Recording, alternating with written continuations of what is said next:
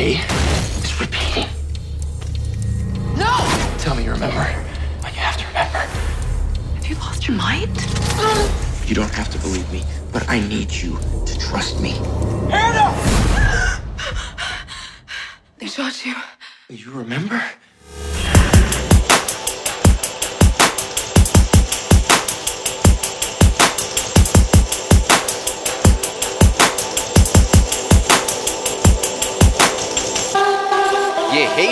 Em Guarda. Eu sou o Rafael Mota Eu sou o Fábio Moreira. E eu sou Marcos Moreira. e esse é o Sabre na Nós. Podcast.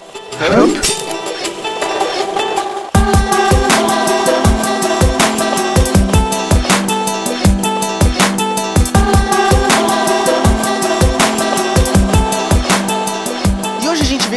falar de mais uma produção 100% Netflix. Dessa vez com sérias restrições orçamentárias. E atores quase famosos. Eu diria ilustres desconhecidos. Cara, eu conheço mais ou menos essa galera aí, tipo, bem de série mesmo, né? O principal, né, é o irmão do Arqueiro Verde, né? O irmão do Arqueiro Verde, tá? E a mocinha é a irmã de criação da Jessica Jones. Caraca, como eu não fui reconhecê-los. Pois é, a gente veio aqui pra falar de Ark, de 2016.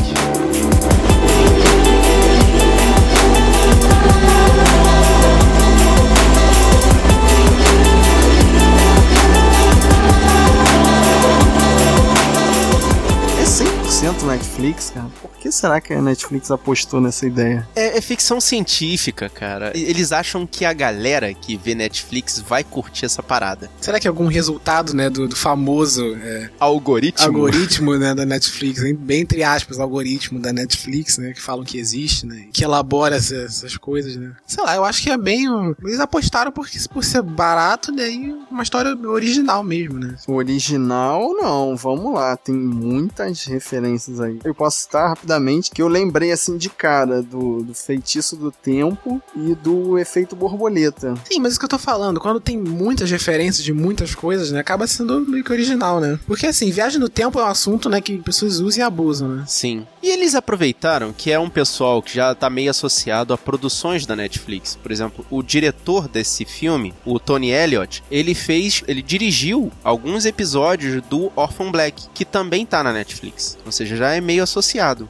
Esse foi o trabalho de maior destaque dele. Eu conheço e aparentemente a internet conhece ele como diretor de alguns episódios do Orphan Black. E isso é o máximo que se conseguiu encontrar na rede sobre ele no Brasil. Então é um ilustre desconhecido também, né? A Rachel, a Rachel Taylor, né, que faz a Hannah, a gente conhece ela mais, como você falou, Marcos, né? Ela sendo a irmã de criação de Jessica Jones, né? Que é uma série do Netflix. Outra 100% Netflix, né? Marvel Netflix, mas na verdade é 100% Netflix, né? É, Marvel Netflix. né? E o Rob Amell, que é o outro, quer dizer, o outro personagem principal ou é o personagem principal? É o outro. É um dois, né? O Rob Amell, que é o outro personagem principal desse filme, ele é o nuclear da série Flash. Na verdade, o Flash é da CW. Pera aí, ele é o irmão do Arqueiro Verde e o Nuclear. Não, é assim, o ator é o irmão do ator que faz o Arqueiro Verde. E na série Flash, ele faz o personagem nuclear. Ficou confuso, pera aí. Ele. ele é de uma família de atores e faz o papel do Nuclear, é isso? O Rob Amell, ele é irmão do Stephen Amell. O Stephen Amell é o Arqueiro Verde. Ah, tá. Eu achei que ele fosse irmão do Arqueiro Verde na história. Não, ele é o ator. Na vida mesmo. real. Tá bom, tá bom. Agora ficou claro. Who are they? I don't know. What do you want? The Ark. What's it do? Bom, e já que não tem muito o que falar, se os dois principais são, são apenas atores de séries, os coadjuvantes, então, nem se fala. São quantos atores no total, né, que aparecem aí, né? Cinco, seis se você contar o morto. É, seis com morto, né? Morto não, Não, é o morto aparece no final, vivo.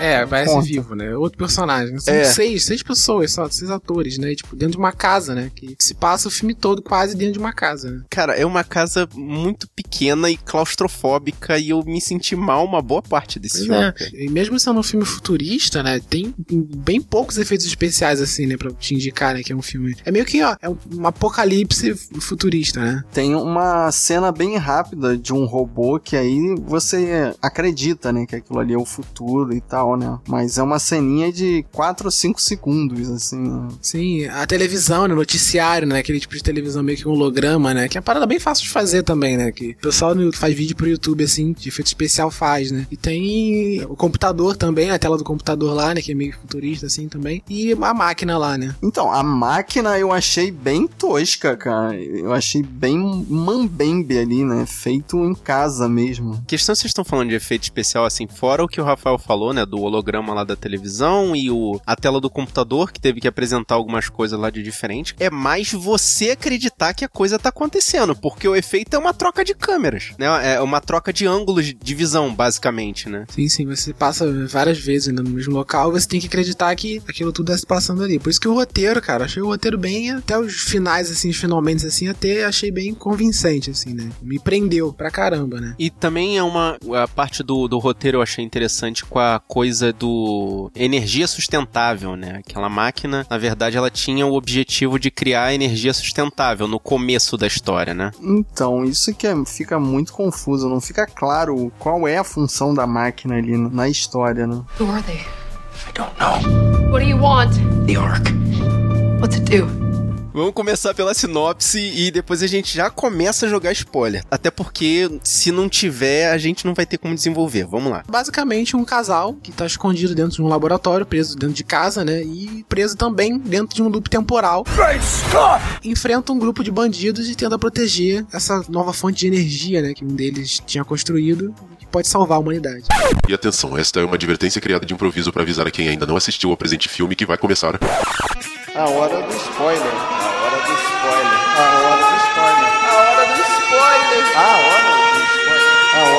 Spoiler. A hora do spoiler. A hora do spoiler. A hora do spoiler. A hora do spoiler. E a partir deste momento você está escutando este podcast por sua própria conta e risco.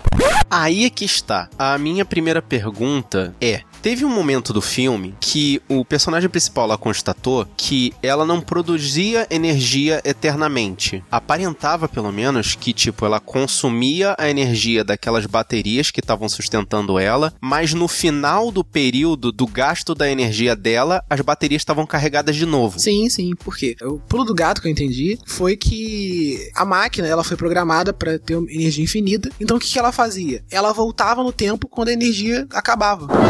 Thank you. Então, estava prestes a acabar, ela voltava no tempo. Por isso que nunca ia acabar a energia dela. Então era um bug o efeito do loop temporal. Sim, sim. Era só isso. Não era o objetivo da máquina voltar no tempo. Não, ela, ela, ela meio que se virou ali, né? E o recurso dela foi voltar no tempo para poder nunca acabar a energia. A escolha da máquina foi, ao invés de produzir mais energia, voltar ao ponto zero. Sim. Só que voltar ao ponto zero na questão tempo e não energia. Então, na realidade, virou uma maldição ali, né? Eu achava que a máquina queria que acontecesse alguma coisa, ou o loop temporal acabaria se acontecesse alguma coisa, meio como o feitiço no tempo. Mas, então não, né? Aquilo ali vai ser um loop eterno mesmo, até eles quebrarem a máquina. Até desligarem a máquina. Pelo pouco que eu entendi do filme, tem um momento em que eles saem da casa e percebem que o, o loop temporal ele tem um espaço físico. Sim, o que é mais desesperador, né? Sabe-se lá quanto tempo passou dentro da casa, o tempo tá passando normal lá fora. Pois é, o loop só acontecia naquele espaço ali, né? Que tava cercado da casa ali. Ma- Mas aí é que a questão, eles conseguiriam sair daquele espaço físico do loop? Conseguiriam. Eles conseguiriam. Aí quando a máquina voltasse, eles voltariam pro ponto zero, que era a cama deles. Ah, que complicado que isto é. Muito complicado. O início do loop foi porque o, um dos ladrões, né, um dos caras que foram lá, né, não assaltar, né, os caras, cada um tem um- uma função diferente, né, depois a gente pode até falar disso, né, mas os caras que invadiram a casa deles ali, um deles tocou na, na máquina, né, sem saber o que que era ali, aquela, aquilo ali e morreu.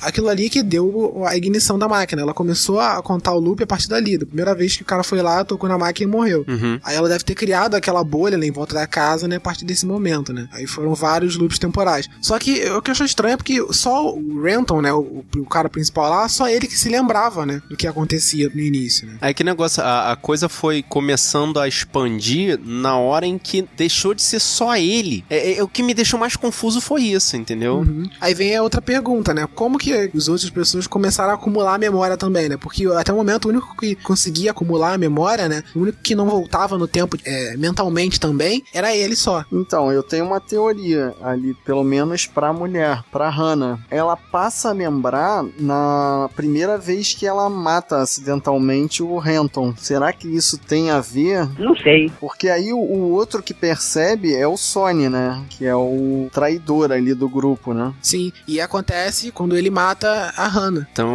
o que que, o que que ativa essa situação? É o imprevisível ou é, tipo, a interrupção abrupta de alguma parte? Assim, acho que quando um mata o outro, por exemplo, o Renton, o primeiro, ele já ele sabia, ele acumulava essa memória, né? Quando, o- quando acontecia o looping, ele acumulava essa memória, ou seja, ele, ele sabia o que tinha acontecido no loop anterior. Até o momento que a Hannah matou ele sem querer. Aí ela começou também a lembrar, também começou a acumular a memória. né? Aí um dos capangas matou a Hannah e ele também começou a acumular essa memória, entendeu? Porque chega no momento em que a máquina mostra que houveram outros loops que eles não lembravam. E também houve um momento do filme em que eles conseguiram ver na própria máquina uma repetição, entre aspas, futura. Tanto que no meio do filme eles veem uma coisa e prestam atenção naquele detalhezinho da, do vidro lá atrás e falam: Ó, pô, isso aqui tá diferente.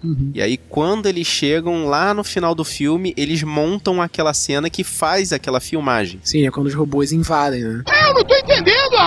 É que é uma, é uma doideira, eu não entendi até chegar naquele momento que eu. Nesse momento aí eu já tinha meio que desistido da história e tava só acompanhando, o cara, tentando ver onde é que chegava. Oh, no. E foi isso que meio que me decepcionou no final, né? Que não tem final. É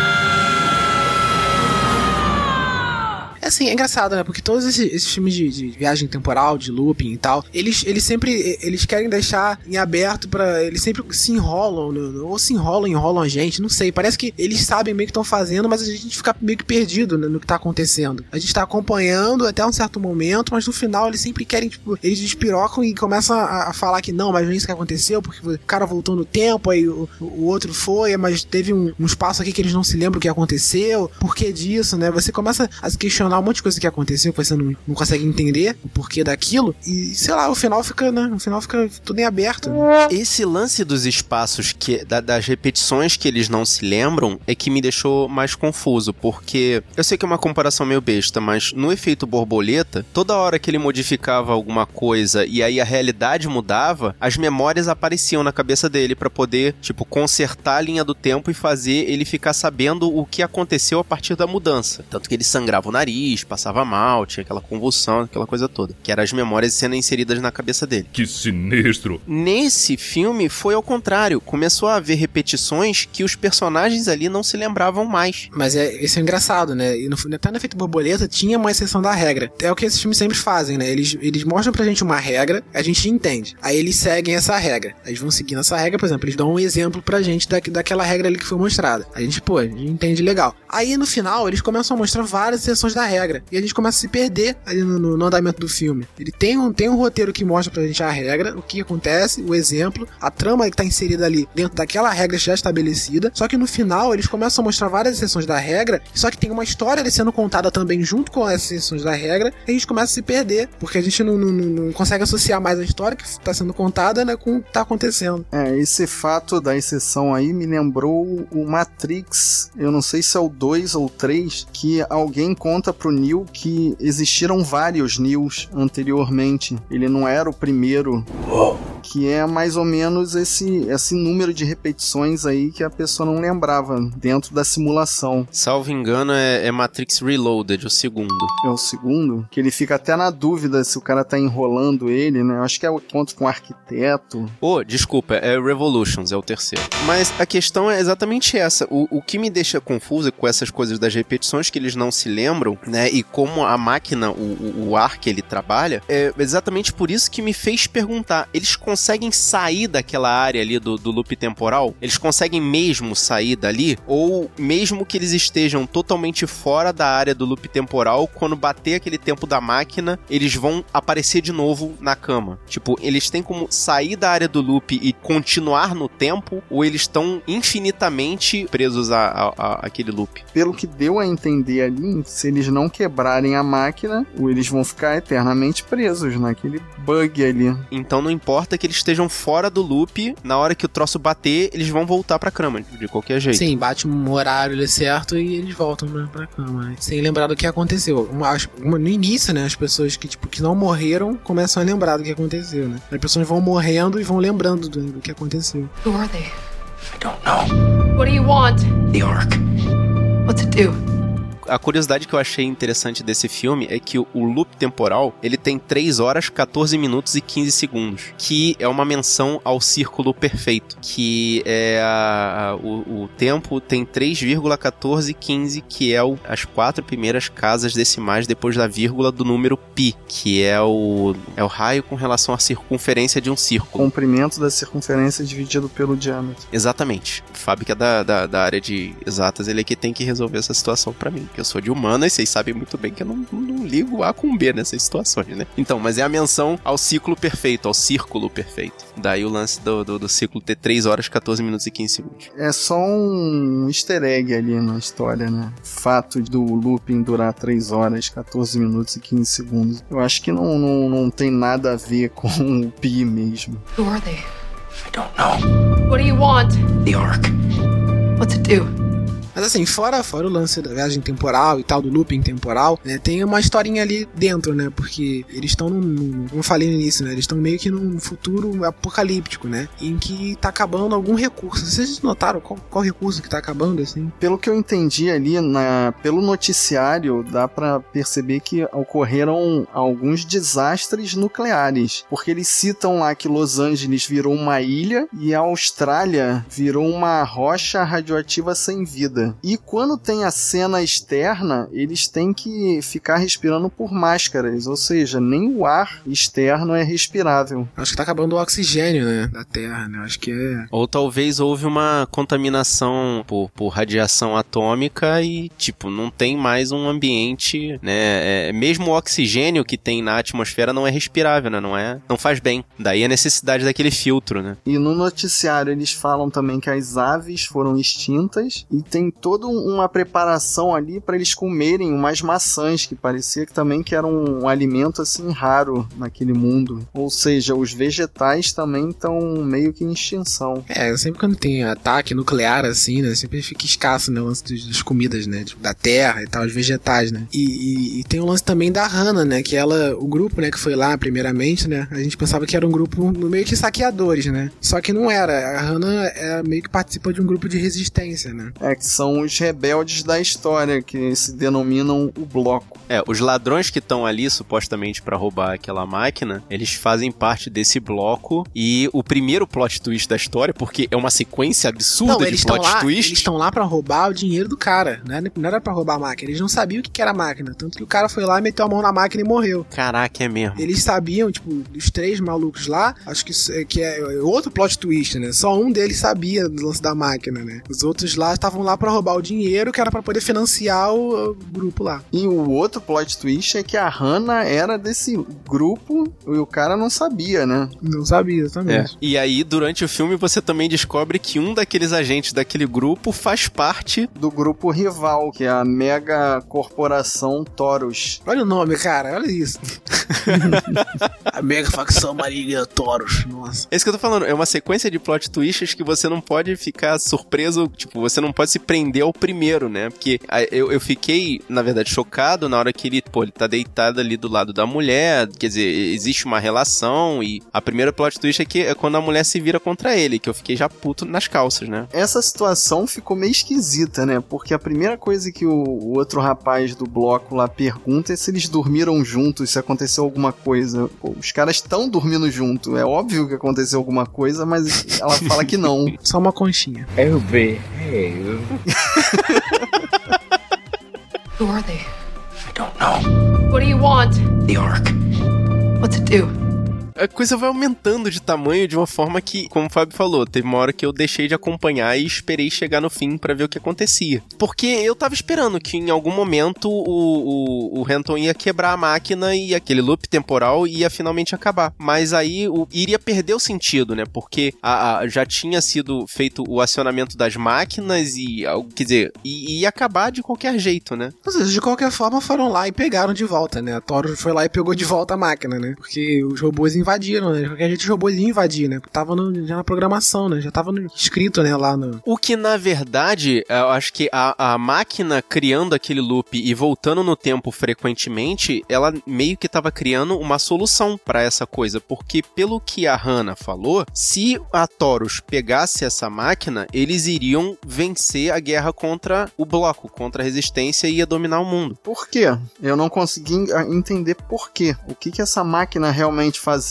Porque supostamente essa máquina produziria energia infinita. Então, quando o próprio Ark cria esse loop temporal, ele mesmo, a própria máquina, o próprio Ark está impedindo a Taurus de tomar a máquina. Sim, ou seja, os robôs nunca vão sair dali. Quem entra naquele, naquele globo ali, né, do, do looping, tipo, nunca vai sair dali, né? O, tudo que tá em volta, né, todo mundo vai continuar andando, mas... Essa é que é a questão. Eles estão presos naquele loop ali, parado no tempo, porque, vamos dizer assim, porque o Ark decidiu, porque a máquina decidiu não ser capturada pela Toro. Então, isso eu tô falando, é isso mesmo. Ela, todo mundo que tentar capturar a máquina vai voltar, vai ficar voltando no tempo, ficar voltando no tempo, nunca vai capturar a máquina. E peraí, a máquina não é ciente, ela não decidiu isso. Foi meio que um defeito que aconteceu ali quando o cara tocou pela primeira vez. Foi um, uma sorte, um azar. Mas essa coincidência acabou salvando, entre aspas, tá? Acabou salvando a guerra. Porque a Taurus nunca ia conseguir conquistar a máquina para poder dominar o mundo. E o bloco nunca iria conseguir é, o intento dela de se financiar para poder vencer a guerra contra Taurus. Ou seja, a máquina saiu da linha temporal. Cacildes! Ficou parada naquele looping ali e deixou de existir, né? Junto com todos os seis ali. Sim, os dois conseguiram escapar, né? Os dois, né? O Renton e a Hannah. Não. não sim, eles escaparam, não. eles saíram daquele círculo, do círculo ali. Sim, mas aí eles voltaram quando a mas máquina. Mas eles voltaram quando a máquina. É, eles voltam pra cama. Eles saíram da linha do tempo. É o quê? Ou não? Se eles saíram de dentro, será que eles conseguem Eu não lembro agora, mostra eles voltando no final? A última cena é ela acordando de novo. É a Hannah acordando dessa vez. É, agora o que não fica claro é como elas, eles saíram do círculo, eles voltam pra linha temporal normal. Mas é isso que eu tô falando, eles estão presos ao loop temporal, não importa aonde eles estejam ou como eles estejam, na hora em que a máquina reativar o loop, eles vão voltar pra cama. Voltar pra cama. Não importa aonde eles estejam. Mas os robôs que entram, eles também saem, tanto que quando reinicia o ciclo e eles voltam pra cama, tá tudo bem. Uhum. Voltou, tipo, eles voltam para tudo, tudo que tava no, lugar naquele, no, naquele horário que, ela, que a máquina começa, né? Exatamente. Qualquer coisa que esteja relacionada àquele espaço ali, que onde tá a máquina, né? Que é delimitado por aquela, aquele negócio, aquela terra queimada que virou vida. Tudo que tiver naquele espaço, na verdade, tudo que tiver relacionado àquele espaço, na hora que a máquina reativar o loop, vai voltar ao ponto inicial, seja onde for. As máquinas vão voltar pra base, eles vão voltar pra cama, os bandidos vão voltar para onde estavam. Então, peraí. Então, depois de um godzilhão de loopings, eles vão todos ficarem cientes que tá acontecendo o, o looping e vão parar de brigar e vão passar a viver aquelas três horas para sempre. Sim. Oh my god! Sim, sem morrer nem nada, viu pra sempre ali. E sem discutir, sem atirar, sem fazer nada. Eles sabem que nada vai acontecer, ao não ser que eles resolvam explodir a máquina, que era uma coisa bem sensata a se fazer, né? Pra escapar daquela maldição. Mas aí é que é o negócio: explodir a máquina vai acabar com o loop? E aí tem outra coisa, né, também. Porque ali eles têm certeza de que eles não, não, não vão morrer nunca, né? Agora, se eles desligarem a máquina e saírem dali do, do looping, né? Tipo, não. Eles vão perceber que estão, sei lá, mil anos no futuro, porque o tempo passava mais rápido também do lado de fora, né? Eles comentam isso. É, o que eu não entendi foi esse, esse erro que deu na máquina, que, tipo, vários loops se passaram eles não lembravam, né? Do momento, né, ali. Chegou uma hora que a máquina começou a rodar mais rápido e o loop temporal começou a passar mais rápido. Na verdade, o loop era sempre de 3 horas, 14 minutos e 15 segundos, tipo, para o nosso tempo. Mas para eles, o ciclo passou a passar mais rápido lá dentro. Ah, sim. Dentro sim. do loop temporal, o ciclo começou a passar passar mais rápido. O que é uma loucura total, porque pra gente isso não faz sentido nenhum. Who are they? I don't know. What do you want? The Ark. What's it do? Mas e saindo da história, vocês acharam que valeu, assim, o filme é legal? Porque, tipo, eu achei, assim, muito mais do mesmo. Ah, é? É muito parecido, assim, os conceitos são todos parecidos, assim, com Matrix, com Feitiço do Tempo. Gostei, cara. Pra mim foi um filme curto, né? Foi um passatempo é, legal. O, o legal desse filme não é, ah, nossa, só a viagem no tempo e também só a história. É, são os dois, né? É você ali ficar meio que intrigado e querer saber o que, que vai acontecer, né? Como é que funciona a máquina, como é que funciona o loop temporal, né? É você a descoberta de cada plot twist, né, que tem no meio da, do filme, né? Descobrir quem é quem, entendeu? E aí já passou o tempo, você viu o filme, entendeu? E pra mim valeu por isso, entendeu? É um filme me prendeu a atenção. Pra mim, o filme valeu durante, acho que, a primeira meia hora, 40 minutos. Na hora que eles começaram a, a mostrar que tava tendo aqueles ciclos extra do que eles não tinham conhecimento, me perdeu. Assim, eu não consegui raciocinar tão bem quanto eles estavam querendo que eu raciocinasse e eu só queria que acabasse pra saber o que que ia acontecer. E no final decepcionou, né? Porque não responde nada, a gente fica sem saber o que é o Ark e como a história vai acabar, porque a gente tá aqui discutindo e divagando pra tentar achar um final que o filme deixa totalmente em aberto. Ah, Afinal é esse, é aberto mesmo. Acho que não, não tinha. É não bem tem- aberto pra interpretação ampla e restrita. Esse, esse aqui é o negócio.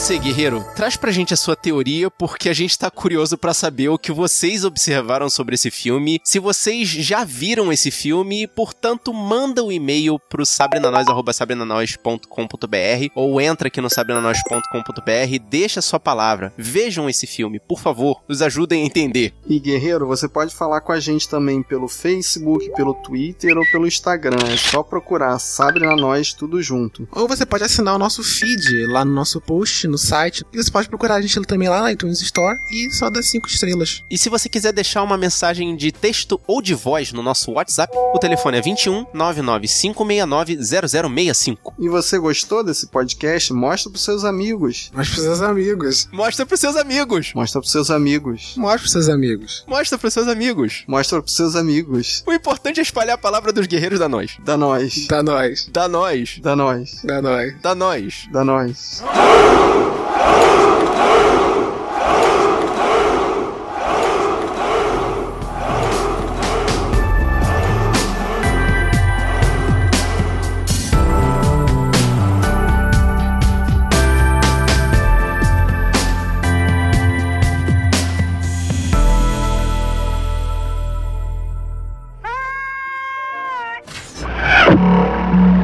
Message for you, son.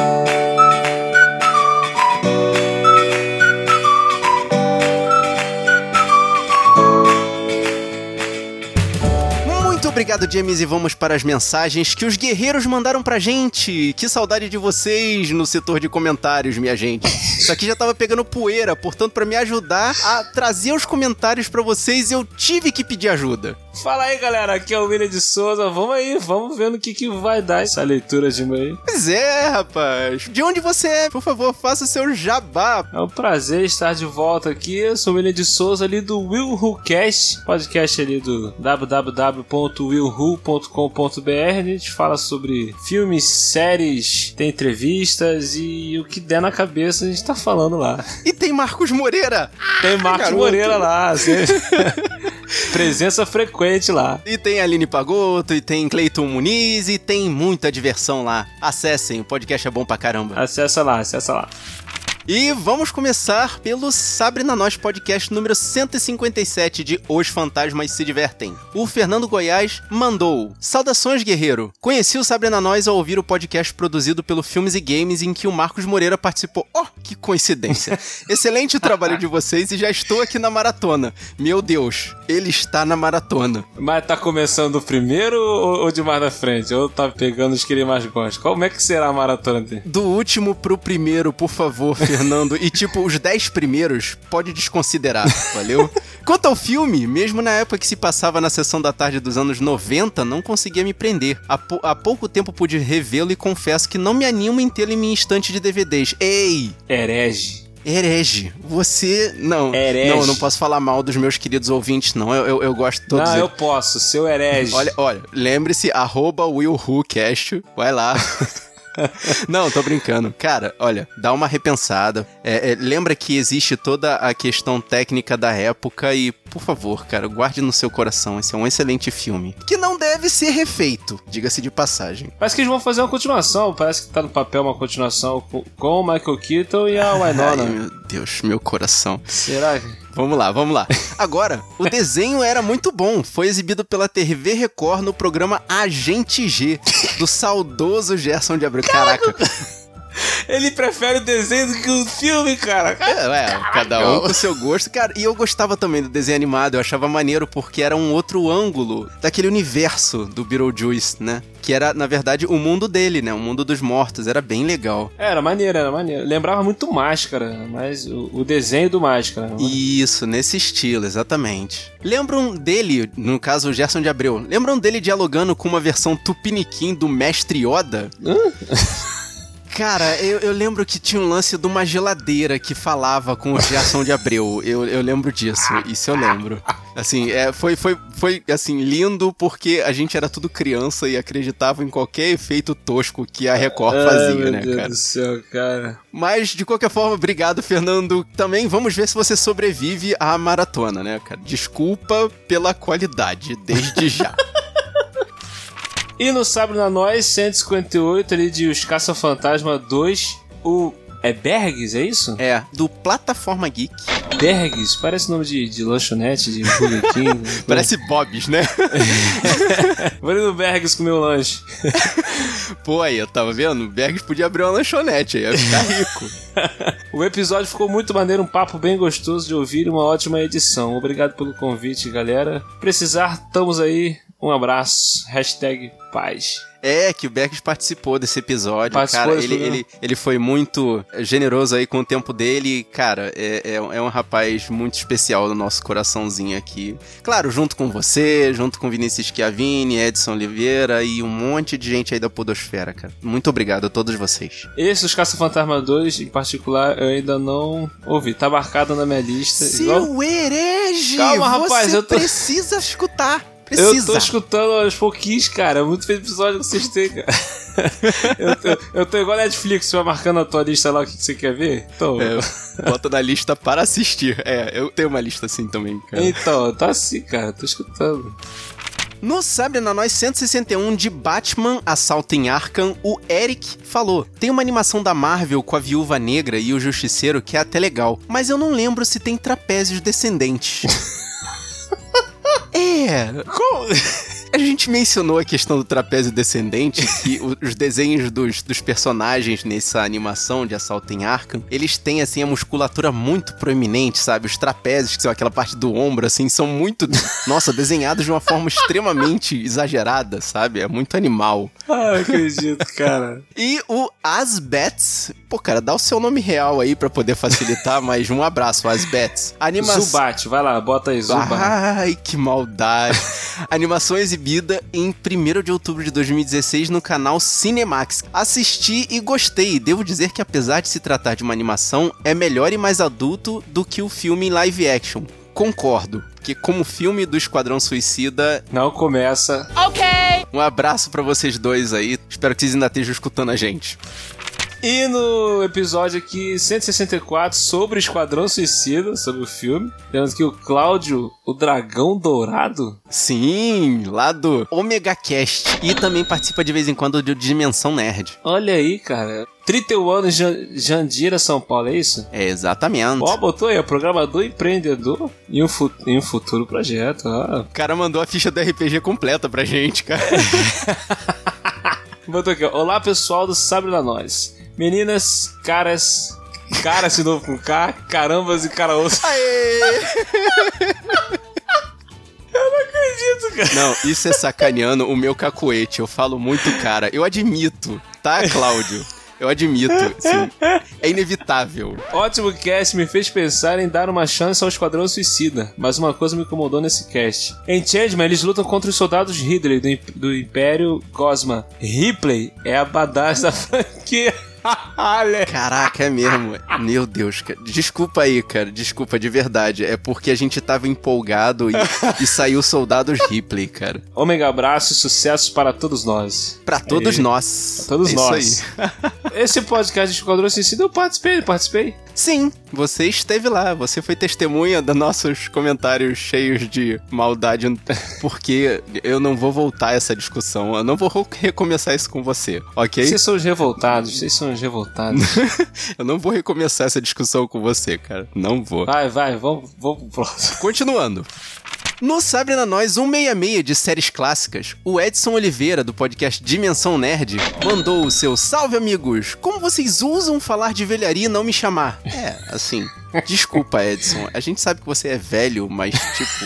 É, é que negócio, é coisa de ocasião, cara. A gente chama quando tiver uma velharia pra gente falar de novo, pode deixar. Respondendo a pergunta do começo do podcast: o que passava no domingo da, da Globo nos anos 80? Séries, muitas séries. Buck Rogers, Galáctica, Águia de Fogo, Galáctica. Manimal. E, e isso, isso realmente denuncia a idade, cara, porque eu não lembro de nenhum desses. Aliás, eu só lembro do, do Águia de Fogo. Cara, Galáctica não me é estranho esse nome, cara. Eu, eu acho que ele tá falando de Battlestar Galáctica. É, é- é tipo isso. Mas isso é recente. Não, mas te- eu acho que teve um outro seriado lá pelos anos 70, alguma coisa assim, tipo lá na época do Edson, sabe? É, mas vamos lá. ALF era o acrônimo de Alien Life Form, ou forma de vida alienígena. Aí, ó, cultura é outro planeta, tá vendo? Ele não voltou para meu Mac no final da série, porque meu Mac explodiu. Cara, desculpa pela minha ignorância. Então eu falei uma tremenda de uma besteira no podcast. É, eu escutei esse podcast. Vocês falaram que ele voltou. Pra meu Mac. Não, cara, ele foi pego pelos militares. Caraca, maluco. É muito o doido. último episódio, na verdade, o, o- parece que foi ao ar. Eu lembro que eu escutei isso. Eu falei, não, não, não. Caraca. Ele tava pronto, a nave tava vindo pra poder ele ir embora. Uhum. Aí chegou os militares, aí a nave foi embora sem ele. Caraca. Aí acaba com os militares pegando ele. Acaba assim, cara. Que assustador, cara. É horrível o final, cara. Eu lembro que, que no episódio aparece é continua, só que não teve uma continuação a série. Ah, não continua. Não continuou. Como assim? O meu eu criança está traumatizando agora, cara. Teve um, eu sei que teve um filme depois que fizeram, acho que uns dois ou três anos depois, fizeram um filme que era ele na mão dos militares. Eu não assisti o filme, mas pelo que parece, ele, ele é tão carismático que ele consegue conquistar os militares. Ai, entendeu? ufa, ainda bem.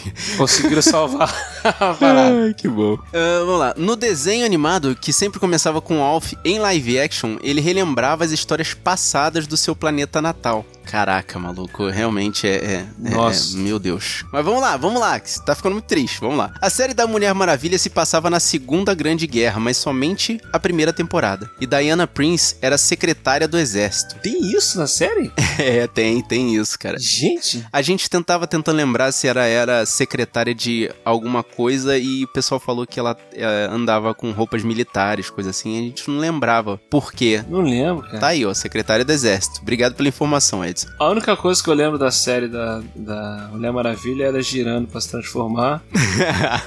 em um episódio que acho que ela tá de patins, que ela vai pegar uns caras e ela joga os caras longe, alguma coisa assim, cara. Muito bom. Vamos lá. A segunda temporada deu um salto pros anos 70, época atual na série. E a protagonista era agente do serviço secreto. Pra justificar o mesmo ator fazendo Steve Trevor no primeiro episódio da segunda temporada, explicam que ele era filho do Trevor original. Oh, que conveniente, né? Quanto à Mulher Maravilha, ela não envelhecia, inclusive na vida real.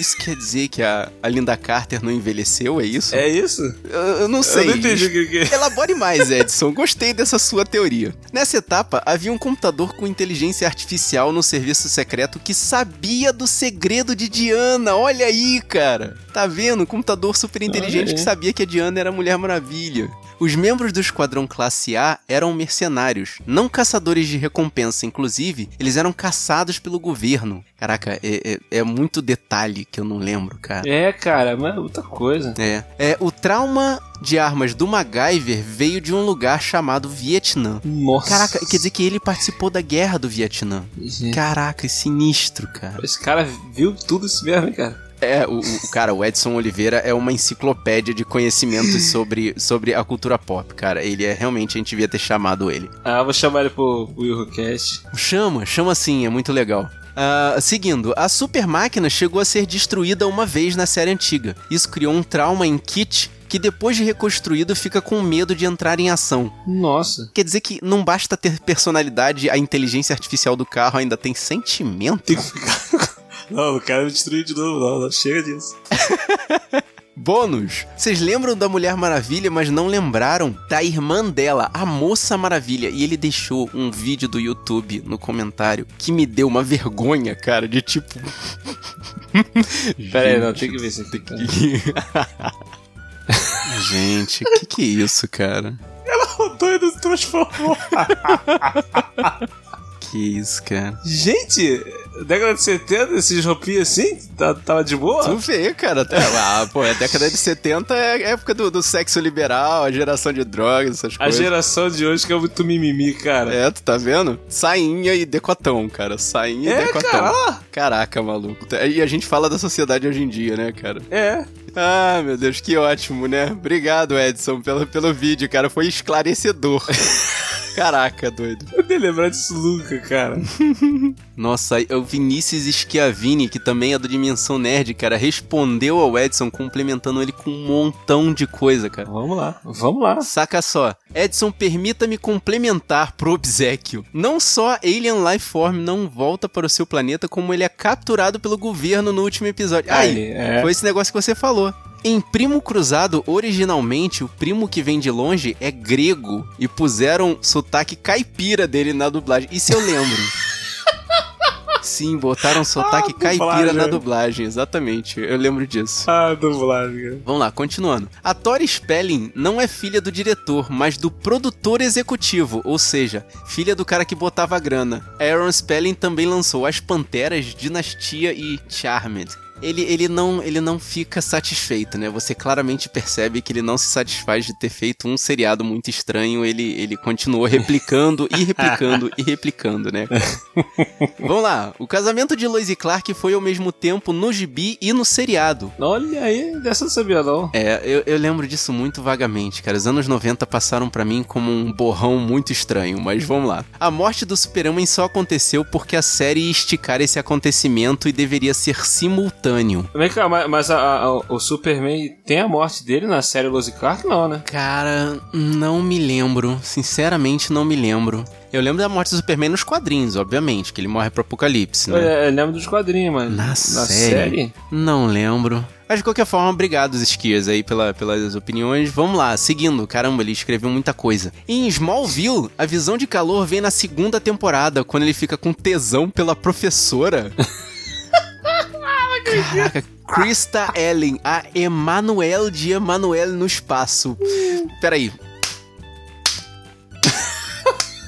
Parabéns, cara, parabéns. E o Super Sopro vem lá pela quarta temporada quando ele fica gripado. Como assim o Superman fica gripado? Não é possível, cara. Como ele fica gripado? Super, como o Superboy fica gripado, cara? Caraca, É, fazer o quê, né? Vamos lá, calma, respira, respira, o- que tem, tem que ir até o final, eu, calma. E Erika Durance, menor que 3, é o famoso coraçãozinho. Erika Durance, vamos lá, vamos, vamos saber quem é Erika Durance. Ah, sim, Erika Durance, que fez a Lois. Sim, com certeza. Eu, eu lembro dela em Efeito Borboleta 2 e no seriado, no seriado Saving Hope. Ela tá, tá bem. Tá legal. Lembrando que em Smallville teve Amanda Waller e o Esquadrão Suicida com direito ao pistoleiro. Nossa, foi que temporada? Eu imagino que seja lá pela sétima, oitava temporada. Eu lembro disso também, assim, de leve. Eu lembro que eu comecei a assistir Smallville na época. Eu fiquei todo empolgado com a ideia, aquela parada toda e tal. E assistindo e assistindo. Eu acho que quando chegou na terceira temporada, cara, eu vi que tava indo pra quarta, tava numa enrolação. Eu falei, caraca, eles vão ficar nisso pra sempre. O cara não vai virar Superman nunca. Eu, eu queria ver ele virar o Superman. Aí eu parei de ver, cara. Eu parei de ver. Mas é que negócio, eu, eu, eu falei isso, inclusive, no, no podcast. Quando ele vira o super-homem, o seriado acaba. É? Quando eu fiquei sabendo depois que ele só vira Superman. Aí ele botou na roupa, tirando a, aquele terno dele, né? A roupa dele, né? Aham. De repórter e a roupa do Superman por baixo. É a última cena, cara. É a última cena do último episódio, é. Caraca, eu falei, Exatamente. cara, ainda bem que eu não fiquei 10 anos vendo isso, cara. Eu ia ficar muito injuriado, cara. É, mas venhamos e convenhamos, a gente já sabia, a gente meio que já sabia que isso ia acontecer, né? Porque não era o Superman, era o Superboy, né? Então, eu já tinha essa noção. Eu tava assistindo pelo masoquismo, mas eu já tinha essa noção. e vamos lá. Um maluco no pedaço. Bel Air não é um bairro de negros. Na real, entende-se que os Banks são os únicos negros do bairro, que é tipo a versão rica de Alphaville. Alphaville é a- o bairro rico lá de São Paulo. De São Paulo, né? né? O abraço do Will no tio Phil não estava no roteiro. Na real, o desabafo final também não. Will Smith falou aquilo de coração. Aí o ator que fazia o tio o puxou pra abraçar pra que ele pudesse chorar. Cara, essa cena, essa cena é espetacular. Não tem como não, não se emocionar com essa cena. Quem quiser se emocionar, procure essa cena no YouTube. Com certeza ela encanta até hoje, né, cara? Tanto a versão original como a versão dublada. Ali o Smith já mostrava que ele é um bom, ele é um ótimo ator. Um excelente ator, É. né, cara? Muito bom. E pra finalizar, vamos lá. E o Calton não dança a música do Tom Jones uma vez só. Ah, não? É isso aí, é isso aí mesmo. Caraca. Vocês falaram que ele dança só uma vez, que, que eu falei, não! não! Não, ele dança mais de uma vez, cara. Ah, ele tá falando aqui, ó. Na real, virou piada recorrente nas últimas temporadas. E quando a série vai acabar, o Will e o Carlton dançam juntos. Olha aí, cara. Que É. maneiro. É, é, maneiro, é maneiro esse episódio também, que aí o, o Will tá indo embora, aí ele, fa, ele, fa, ele pede pro Calton. Que ele pedir só uma coisa, só uma, uma- que você faça uma coisa pra mim uma, uma última vez. Aí o Calton o quê? Aí ele vai no som, aí bota a música e entra, né? Pá, pará, pará. Aí o Calton começa a dançar e o começa a dançar com ele. Aí o Calton se empolga, né? Aí o Will fica tipo, para, tá, chega, chega, chega. Excelente, cara. Pô, obrigado, Esquias e o Edson Oliveira por toda essa enciclopédia de informações, cara. Obrigado mesmo. E o Fernando Goiás aqui, complementando sobre esse episódio de séries clássicas, botou aqui: Saudações, guerreiro. Esse cast trouxe boas recordações. Claro, tem um apreço maior pelas séries da década de 80, já que ficaram atreladas à minha infância. Infelizmente, pude constatar a veracidade da afirmação que diz que algumas coisas devem ficar apenas na memória. Revi episódios de Alf e Super Vic pelo YouTube. Pô, grande erro, cara. Não faça isso, cara. E foi difícil acompanhá-las. Sim. Séries que envelheceram mal, ficando muito datadas. São várias as tiradas políticas e de comportamento que te deixam na mesma. Vale mais pela nostalgia. Cara, esse é o tipo de coisa que você tem que guardar no coração e nunca mais rever. Que é, é porque, assim, com, com toda a cultura que você adquire depois, você vê que como você gostava daquela tecnologia horrorosa, né? Mas. É, não dá pra arriscar, cara. Não dá. Esse, o dia desse eu fui assistir os Goonies um tempo atrás, eu fui assistir com o coração na mão. Só que aí os Goonies passou na regra. Passou, na regra. Passou, os Goonies passa, ufa. É, Sim, passa, passa. passa sim. Continuando aqui, o Fábio Moreira relembrou os brinquedos baseados em séries e eu tive o helicóptero da série Águia de Fogo. Caraca! Putz, você teve uma infância feliz, Fernando. Águia de Fogo ou era Águia de Aço a série? Era, era, era Águia de Fogo, se não me engano. Eu não sei se é, é Águia de Fogo, porque Águia de Aço era o filme. Ah, que teve série foi Trovão Azul, não foi? Foi o Águia de Fogo e o Trovão Azul. Ah, tá certo, é. E ainda a miniatura da Lamborghini com touch branca da série Miami, Vi- Miami Vice. Caraca. Eu não acredito que passou em branco na memória de vocês. Vocês não falaram de Miami Vice, né, cara? Não, não falamos. Desculpa, Fernando. A gente realmente deixou essa série passar, cara. E falando em memória, faltou falar em Casal 20. Miami Vice imperdoável. Caraca, eu senti que o coração dele doeu mesmo, né, cara? Caraca, Ilha da Fantasia, trailer demais. Punk elevada branca, vocês Meu não falaram Deus! dessa. É, realmente. Caraca, punk, cara. Como a gente deixou punk tem que fazer, passar. tem que fazer uma parte 2 disso aí, cara. Vocês têm que Tem, fazer uma parte tem, 2 tem que haver uma cara. continuação, cara. A gente, a gente tem que organizar os Hum. outros seriados que a gente esqueceu e, e falar deles. Realmente, cara. E o que é melhor, posso encher a boca pra dizer, eu vivi essa época. Abraços e parabéns, vocês que produzem conteúdo são verdadeiros heróis. Cara, muito, muito obrigado, cara. A gente se sente feliz, assim, de- de- desse tipo de coisa, assim. Que você não tem noção, você complementou o nosso episódio e é, é conteúdo, cara. É muito importante isso pra gente. Obrigado. E ainda nesse episódio de séries clássicas, o Gustavo Guimarães, do Podcrastinadores. Caraca, eu tô me sentindo chique demais. Obrigado, GG, por escutar a gente. Praticamente gabaritei esse episódio. A única série que eu não vi foi Blossom. Cara, veja Blossom. Eu, mesmo hoje em dia, mesmo sendo muito anos 90. É isso que eu ia falar, será que dá pra, dá Dá, pra ver é- ainda, é- Bloss? dá, dá porque como o GG Ela não viveu- é tão antiga, né? Não, mas o GG, ele, ele viveu essa época dos anos 90 também, então ele vai entender então o dá, contexto da época, cara. Vale a pena ver agora. Vai, vai. Entendeu? Procura no YouTube, dá um jeito, cara, é legal. Todas as outras eu não só vi, como acho que vi todos os episódios que passaram no Brasil. Putz, parabéns, cara, porque e, e todas elas são muito boas, de verdade. A única reclamação aqui foi pra enorme frustração no fim do episódio. Tocou a música da Armação Ilimitada e vocês não falaram dela? Que absurdo, seria o ponto alto do programa. Caraca! E aquilo, eu digo, foi veneno do Josuelson, cara. O Josuelson, ele tem essas manias. E quando a gente tem alguma coisa que ele quer falar, mas a gente não deixa ou a gente não falou, ele vai e joga aquele pontinho, aquela música, sabe? Aquele. aque- e O Josuelson é safado, cara. Não, mas ele faz isso pra complementar, né, cara? E- e- é, bom, é, fazer o quê, né? De qualquer forma, muito obrigado, GG, pela mensagem aí.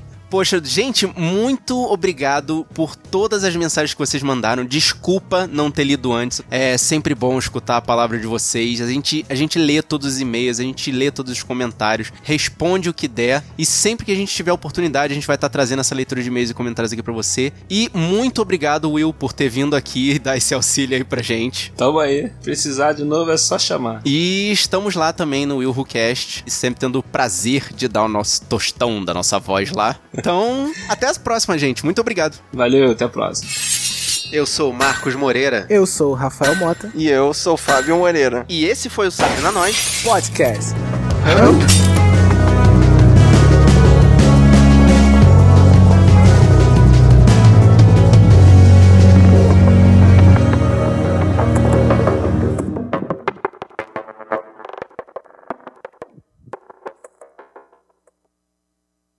Na verdade, bem off, eu, eu, eu lembrei, na hora que vocês falaram assim, ah, o ciclo fecha, não sei o que, tudo recomeça, eu lembrei do orfanato da senhora Peregrine para crianças peculiares. Porque o cenário é mais ou menos esse. Eles estão presos num loop temporal também, os personagens daquele filme. Caraca. Daquele livro, no caso, né?